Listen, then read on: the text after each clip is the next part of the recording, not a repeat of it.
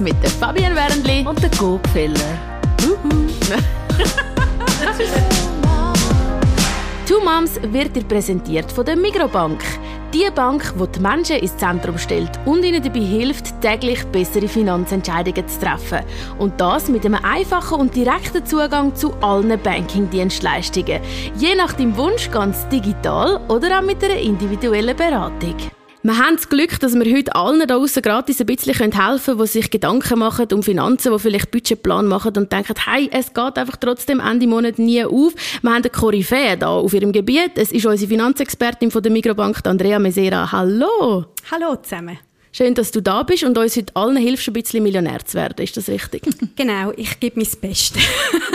ich selber, äh, wenn ich schon Millionärin wäre, wäre ich jetzt aber nicht, nicht da. Dann wäre ich irgendwie nicht mehr auf den Bahamas, wenn aber ich alles wüsste, oder? Eben, wir auch. Vieles schon, oder? Man könnte schon davon ausgehen, dass wenn wir jetzt da fertig geredet haben, dann wissen wir das eine oder andere mehr und haben sicher Ende Monat vielleicht auch noch ein bisschen etwas zum Sparen. Selbstverständlich. Wieso ist denn eigentlich Geld, vor allem in der Schweiz, so ein Tabuthema? Also auch in meinem Freundeskreis, ich weiß nicht, wie es bei dir ist, aber so über Geld reden, oh, das will irgendwie niemand so recht.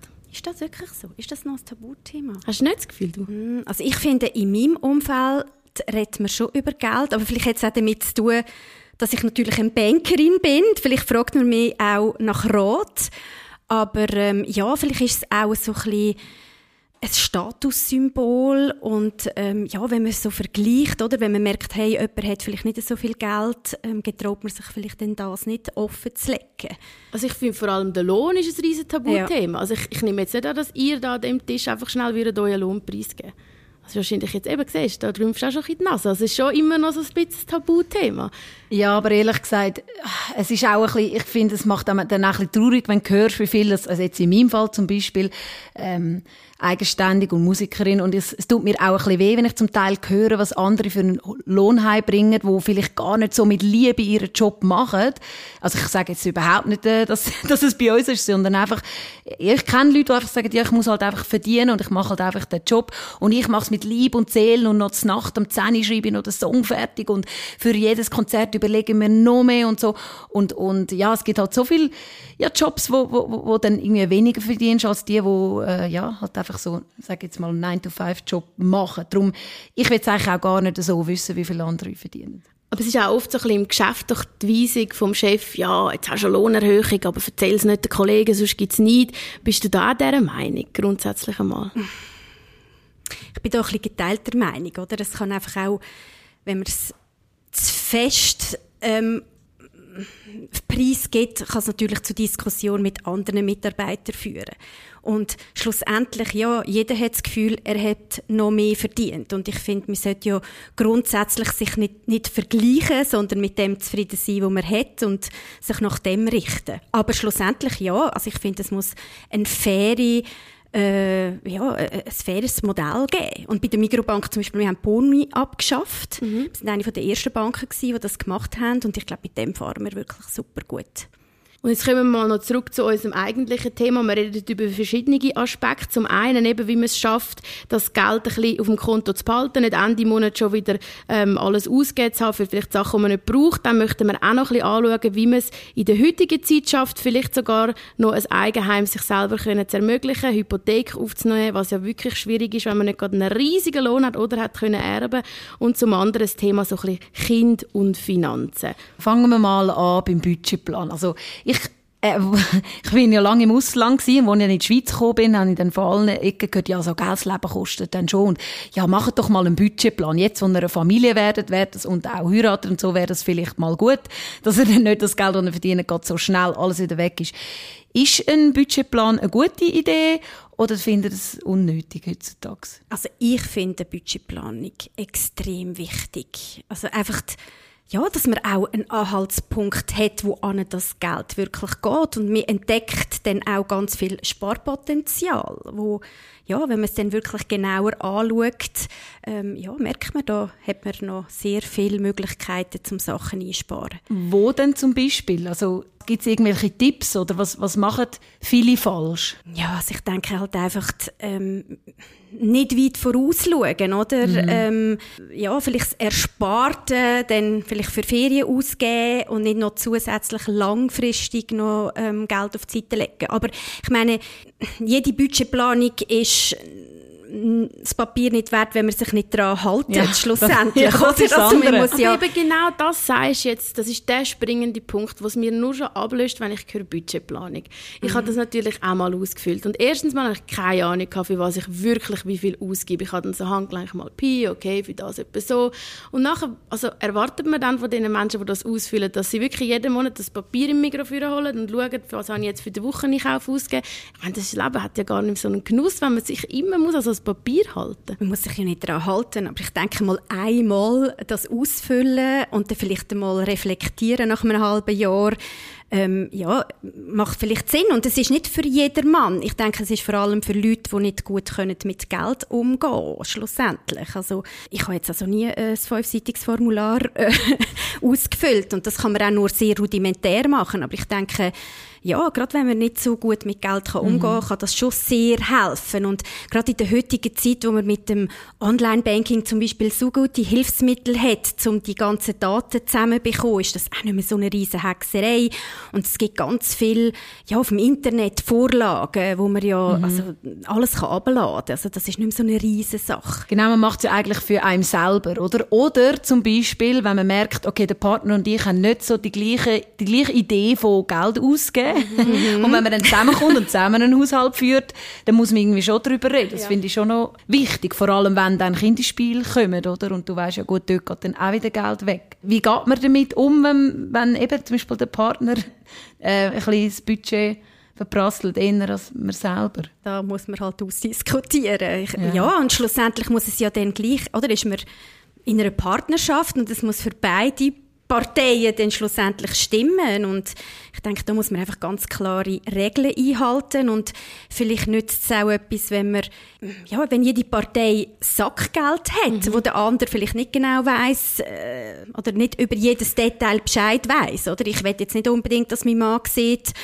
auf der Kreditkartenabrechnung, was für ein, was für ein Geschenk, das ich ihm auf den Geburtstag schenke ja. oder ähm, ja. äh, wie viel das, das gekostet hat. Mhm. Genau, da fängt es schon an mit dem Thema Kunden oder geht es weiter. Das ist auch eine Frage, die ich habe. Also ich habe Freunde, die äh, obwohl sie im gleichen Haushalt leben und Partner sind, haben sie getrennte Kunden. Also ich bin nicht im Allgemeinen dagegen, aber ich finde es einfach, fände es jetzt mühsam, wenn ich ihm müsste jetzt jeden Monat so und so viel irgendwie geben für etwas oder er mir vor allem Haushaltsgeld und so und nachher immer nachrechnen oder ich habe auch Freunde, die ähm, dann zum Beispiel einen Teil fürs Kind zahlt sie und einen Teil fürs Kind zahlt er, aber ich weiß, dass das Leute so führen. Also finde ich aber eher mühsam und aufwendiger. Oder äh, gibt es da ein Plus, wo ich jetzt nicht dran denke? Hey, das ist halt einfach auch sehr individuell. Es hat auch mit Vertrauen zu tun. Es sind mhm. vielleicht auch rechtliche Aspekte, die darin spielen. Also ich denke, es kommt vielleicht auch noch ein bisschen darauf an, ähm, ist man verheiratet? Mhm. Ich meine, wenn beide etwa gleich verdienen zum Beispiel, spielt es ja nicht so eine Rolle. Aber ähm, ja, ich finde schon, dass man das muss äh, genau analysieren muss.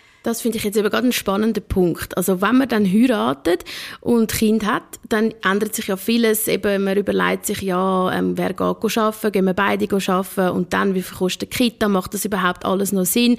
Hast du da so ein bisschen eine Faustregel, so von wegen, wenn der Teilzeitarbeitende so und so viel verdient, dann lohnt es sich eigentlich gar nicht, dass er geht arbeiten Oder hast du da irgendwie einen Rat? Hey, ich finde, das Finanzielle sollte man gar nicht so in den Vordergrund stellen. Schlussendlich geht es ja auch darum, dass man Freude hat am Arbeiten, mhm. wie du ja vorher auch gesagt hast, oder? Eigentlich spielt es dir ja nicht so eine Rolle, wie viel das du verdienst, wenn dir der Job Spaß macht. Und ich finde, darum sollte man das Finanzielle nicht unbedingt in den Vordergrund setzen. Aber ja, bei jemandem, der Teilzeit arbeitet, muss man natürlich ganz klar ja, schauen, wegen der Pensionskassen, oder? Ob, ob dort äh, ob man noch gut abgesichert ist. Und ja, schlussendlich auch, wer auf Kind aufpasst mhm. und wie viel das da mhm. kostet. Aber so jetzt wirklich nur aus der rationalen finanziellen Sicht. Macht es heute noch Sinn zum heiraten? Das ist eine gute Frage. also aus finanzieller Sicht muss man ja nicht zwingend heiraten. Es gibt ähm, Möglichkeiten, um den Partner absichern, ähm, auch ohne, dass man heiratet. Mhm. Man muss es halt einfach aktiv angehen. Mhm. Und sich, ja, genau, mhm. Verträge machen. Auch erbtechnisch ist ja häufig, muss man auch das noch regeln. Ähm, ich denke, man kann heutzutage fast alles regeln, aber ähm, ja, das Heiraten tut einfach gesetzeswegen schon vieles ähm, abdecken, ja. schlussendlich. Ja, weil was mir auch niemand gesagt hat, Heiratsstrafe, oder? Mhm. Ja, ja. ich meine, dass du dann nachher mehr Steuern zahlst zusammen und nachher die Pensionskasse ist ja dann auch noch weniger im Alter und so.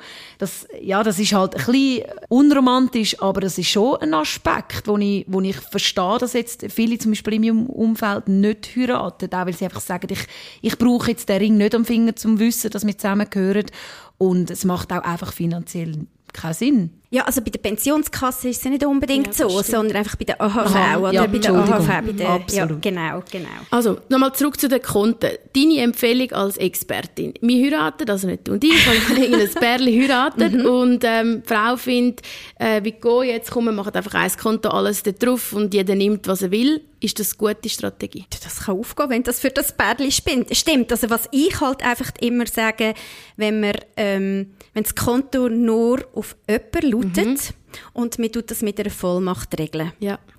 Und dann ist irgendwie, hat man einen Konflikt oder was weiß ich, ich habe alles schon erlebt in meiner ja. Bankkarriere. Ja. Oder dann kann man schlussendlich, kann der Kontoinhaber dem Vollmachtnehmer die Vollmacht entziehen und dann kommt man nicht zum Geld. Ah, Obwohl wow. man rechtlich Ui.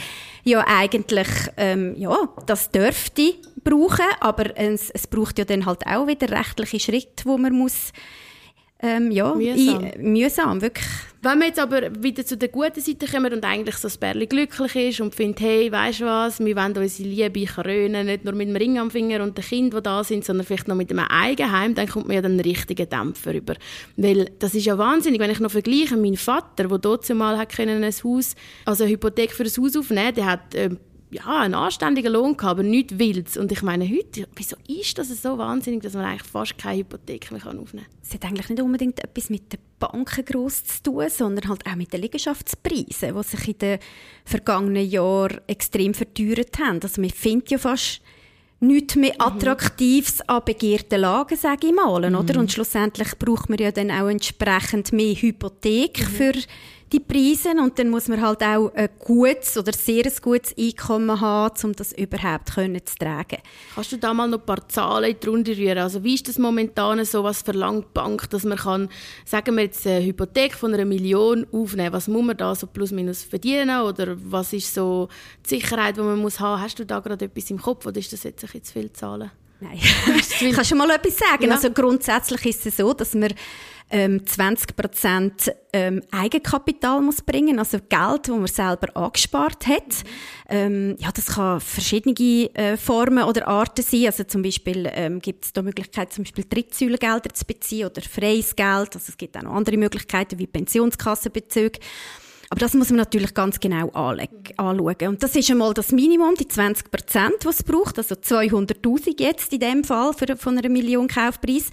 Ja, und der Rest, die 800.000, die kommt man dann von der Bank finanziert über als Hypothek. Und das muss natürlich dann auch kalkulatorisch tragbar sein. Also das heißt, die Bank rechnet mal aus, ähm, was entstehen für Zinskosten, was muss man an Nebenkosten rechnen für das Objekt, ähm, ja, wie viel Amortisationen muss man leisten und dann ähm, sollten die Belastungen nicht mehr als ein Drittel vom Einkommen ausmachen. Also das heißt ja, mit bei 800.000 Hypothek, wenn man alles reinrechnet, dann muss man wahrscheinlich schon ein Einkommen von, ja, ich sage jetzt mal etwa 150.000 erzielen. Mm. Also ich bin recht verschrocken, als ich das gegoogelt habe, dass 42 Prozent der Schweizer, in der Schweiz lebenden Menschen ein Eigenheim haben. Das ist für mich in meinem Kopf immer so gewesen, ja, das sind die, die halt eben geerbt haben oder wirklich einen guten Job haben, aber das ist gar nicht mehr so. Und ich habe jetzt auch, mein Laptop ist gerade abgelegen vor zwei Tagen Und ich fühle mich jetzt fast komisch, irgendwie nicht mehr reinlaufen, einen neuen Laptop kaufen, weil für mich, ich, wir sind ein bisschen aufgewachsen mit eben meinem Sünneli- und Wülchli-System.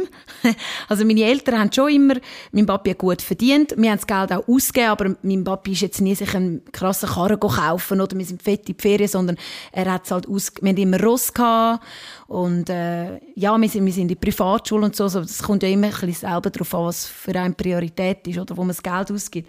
Aber ich finde es recht lustig. Ähm, das merke ich auch, wenn ich mit meinen Freundinnen so ein über das rede.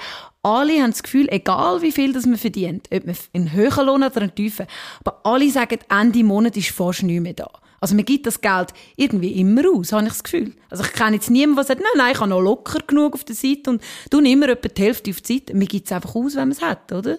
Mhm.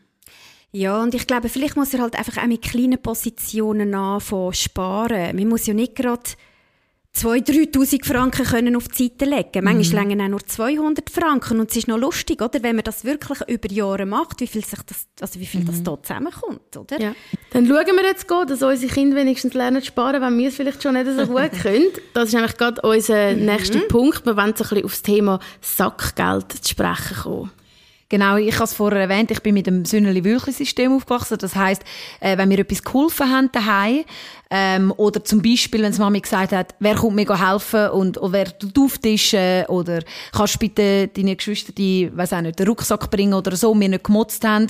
Es ist jetzt nicht immer so gewesen, aber für Sachen, die wirklich so ein outstanding sind oder wo uns selber in den Sinn gekommen sind, haben wir ein Sünneli bekommen.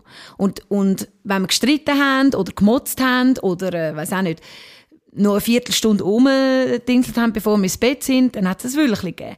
Und Ende Woche haben wir dann Zünneli und Wülchli halt zusammengezählt und am Anfang weiß auch nicht, das Sünneli äh, zehn Rappen gegeben und später dann vielleicht äh, einen Franken und schlussendlich hast du so ein Sackgeld bekommen oder nicht. Und ich habe mir immer am Samstag die neueste die neueste Kuschelrock-CD oder das Bravo-CD kaufen und darum habe ich natürlich mega geholfen daheim. Und ich finde, das merkt man noch heute, also wenn wir als Familie zusammenkommen, tue ich auftischen, tue ich abtischen. Gibt es noch Sackgeld heute? Nein. gratis. tue ich mir selber. Wenn du zu den Eltern heimgehst, genau. machst du die Hohlhand. Genau, genau. Ich kann auftischen. Nein, aber ich habe das irgendwie noch ein gutes System gefunden, weil so ist es nicht einfach, man kommt einfach, ich weiss auch nicht, 20 Stutz über pro Woche, sondern einfach die, die helfen und gut tun und der Familie mithelfen, die kommen etwas über und die, die wollen faul sein, können sich ja entscheiden, faul zu sein, aber dann haben sie nachher halt weniger. Oh, oh ich glaube, sie so ist nicht Leben. deiner Meinung, sie schüttelt also den ja, Kopf. Erzähl mal. Sag nur ehrlich. Den Kopf. Ich finde einfach, es ist so, Sackgeld sollte kein Belohnungssystem sein. Wieso nicht? Das ist ja im Leben auch so, wenn du faul bist und irgendwie nichts machst für den Job, dann kommst du vielleicht einen schlechteren Job über oder hast du, schaffst du die Ausbildung nicht fertig oder was auch immer. Ja, aber es geht ja auch darum, dass man dem Kind den Umgang mit Geld lehrt. Also, und das Eben. muss ja, ja, und wenn es nicht brav ist, dann kann es das gar nicht lernen, weil es gar nie etwas überkommt. ja, gut. Also, die Idee ist natürlich schon, dass es ja. ein bisschen anregt, um auch etwas zu machen und ja. helfen in der Familie. Aber es ist das Gleiche mit den guten Noten. Also, weißt irgendwie finde ich, äh, du, das äh, haben wir nie gehabt. Also, ja, wir haben nie irgendwie Geld bekommen für gute Aber also spannend. Also, was würdest denn du jetzt empfehlen aus deiner Sicht, weißt du, an Eltern? Wir zwei müssen jetzt uns das auch mal überlegen. Wie würdest du so sagen, sollte man das dann machen mit Sackgeld? In dem Fall einen fixen Betrag in der Woche? Ja, also, meine Tochter ist 10 mhm. und die ist jetzt in der 5. Klasse und wir haben das eigentlich so, also als sie in die Primarschule kam, haben wir einfach abgemacht, für jedes Schuljahr gibt es 1 Franken pro Woche. Mhm. Also das heißt in der fünften Klasse fünf Franken mhm. in der Woche. Und ich denke, dort muss man halt einfach Regeln aufstellen, für was dass sie das dann braucht oder darf brauchen und dass sie halt auch haushälterisch mit dem umgeht. Und ich denke, es ist so ein bisschen ich finde, das Geld bei Kindern hat so, hat so drei Sachen, drei Komponenten. Also es geht so ein bisschen ums Teilen, mhm. ähm, ums Sparen und so ein bisschen ums Ausgeben. Also ich will eigentlich auch, dass meine Tochter einen Teil von diesen fünf Franken pro Woche auf die Seite legt. Macht sie denn das? Ja, sie ist sehr knauserig. Wow, ja, das ist aber super. Interessant, ich wäre jetzt das. Aber weißt, ich finde auch heute mit 5 Franken, was kannst du da gross kaufen? Ich meine, da musst du ja ein halbes Jahr sparen, wenn du mal irgendwie ein Zirkus Kniebillett haben oder wie? Ja, eben die Frage ist einfach, was muss Aha. sie zahlen? Oder was, was ist denn das? Also das ist mehr so ein bisschen Schleckzeug. Okay. Oder wenn sie jetzt irgendwie 700. Kuscheltier will, Aha, äh, ja. wo ich muss sagen, ja, nein, also das zahle ich dir nicht. Mhm. Und wenn du das unbedingt willst, mhm. ähm, dann musst du halt von deinem Sackgeld mhm. zahlen. Und fängt man da schon in der ersten Klasse dem Fall mit einem Franken an? Oder findest du, es ist erst dann ein Thema, wenn Kinder sich realisieren? Ich finde, man kann sogar schon früher damit anfangen, im Kunden äh, im, Kind, im, Kind, im Kind den Umgang mit Geld zu lernen. Weil ich denke, die Kinder sind sehr interessiert daran. Also ja. irgendwie, die wollen ja auch schon posten gehen und die fühlen sich ja dann auch cool, mhm. wenn sie dort an der Kasse dürfen zahlen und ja, und sie fangen ja auch an rechnen mit Geld. Mhm. Also ich denke, da kann man schon relativ früh anfangen damit. Ja. Äh, ich weiß noch ganz genau den Moment, ich bin irgendwie im Auto geguckt, am Samstag, wir sind posten und mein Papi ist zu einer Wand gelaufen und hat so etwas in die Wand hineingehabt und dann ist Geld rausgekommen. Mhm. Praktisch. Ja. Und ich weiß noch ganz genau, was ich dort gedacht und er erzählt es mir heute noch, wenn wir irgendwo unterwegs sind. Ich habe dort gefragt, Papi, wieso gehst du arbeiten, wenn du das Geld einfach kannst aus der Wand rauslassen Und ich weiß noch genau, wie ich das wirklich gedacht habe. Meine, wie, erkl wie erklärt man das geschieht. Auch zum Beispiel, wenn man Kessel, mein Kleiner hat jetzt ein Kessel daheim und wenn er irgendwie Geld bekommt vom Uromi oder so, tut das dort rein. Und wenn ich dann sage, nein, wir kaufen das in der Party nicht zu Klasse, dann sagt er, weil ich es ihm schon ein bisschen erklärt habe, sagt er, ja, dann hole ich halt mein Portemonnaie und kaufe mir das fünfte Klasse. Also mhm. wie, wie, oder weißt, wie geht man da damit um, dass eigentlich ja sein oder ihr Geld ist, aber gleich gibt es Sachen, wo du als Mutter einfach entscheidest, nein oder ja.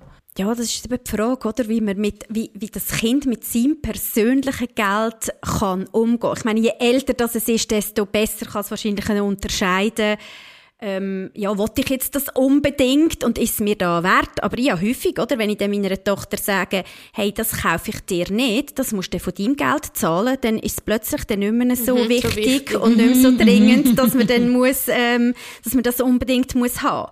Also, das habe ich schon ein paar Mal erlebt. Oder, oder, denke, oder dann frage ich, hey, wie lange glaubst du, hast du Freude an dieser Sache, wenn jetzt du das unbedingt kaufst? Oder willst kaufen? Und Aber grundsätzlich eben würdest du auch sagen, das Sackgeld ist eigentlich zur freien Verfügung. Das Kind soll eigentlich selber entscheiden, ob es das jetzt kauft oder nicht. Nicht, dass die Eltern eben dann auch noch reinreden zu viel oder mehr so einen Rat geben oder so, wie du es jetzt sagst, Rückfragen machen, aber grundsätzlich ist es dann die Entscheidung vom Kind, ob es es jetzt halt kauft oder nicht. Ja, ich rede halt schon von den kleineren Kindern. Oder, mhm. also, oder ab, ja, meine, irgendwann kann man sich dann auch fragen, ob man den Jugendlichen einen gewissen Betrag zur Verfügung stellen, wo sie dann halt auch selber damit müssen haushalten müssen, mhm. um vielleicht eben auch ihre Erfahrungen sammeln mit dem. Schlussendlich ja, dass sie halt dann mit dem Geld ja, in Ausgang können, äh, Kleider kaufen, aber dass sie es dann mhm. auch einteilen müssen. Und das ist, finde ich schon eine sehr eine wichtige Lehre fürs Leben, dass man das, ähm, ja, dass man das auch lehrt, den Umgang mit dem Geld. Weil, ich meine, es sind so viele Jugendliche schon verschuldet. Ja, aber etwas, wo ich noch ähm, schnell darüber reden ist, ich habe Freunde, die so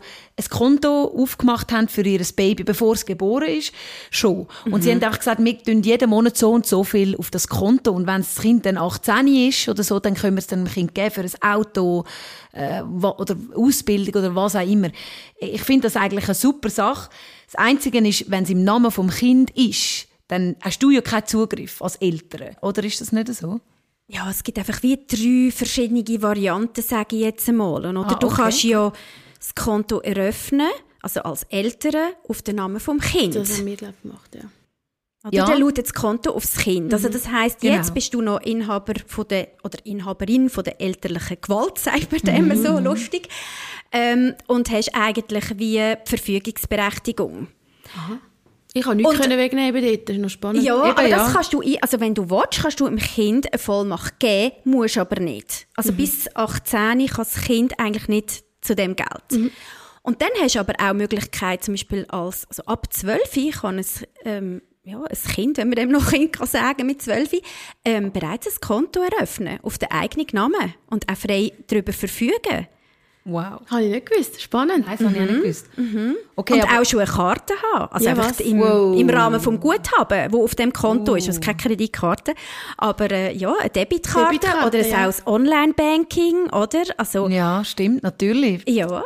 Aber eben dann so ab 18 ähm, darfst du ja dann, ist das so, dass du dann als Eltern nicht mehr darfst anlangen? Weil du weißt ja nicht, wie das Kind rauskommt. Vielleicht ist es dann mit 18 ja, weiß nicht, bist verstritten, weil das Kind, gibt das Kind das Geld nachher für irgendetwas aus und es ist einfach weg.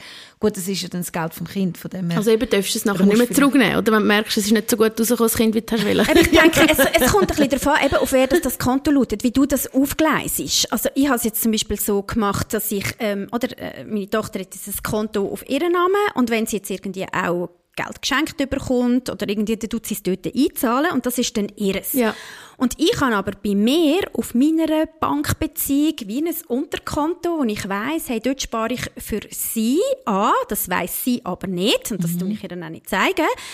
Ähm, vielleicht, wenn sie dann mal studiert oder ähm, ja, für die Autoprüfung. Und wenn sie dann nicht so tut, wie ich mir das vorstelle, dann äh, kann ich dann reisen.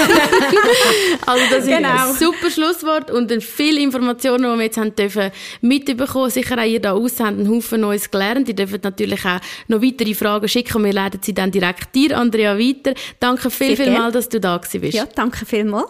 Spannend gewesen, merci. Two Moms ist dir präsentiert worden von der Migrobank.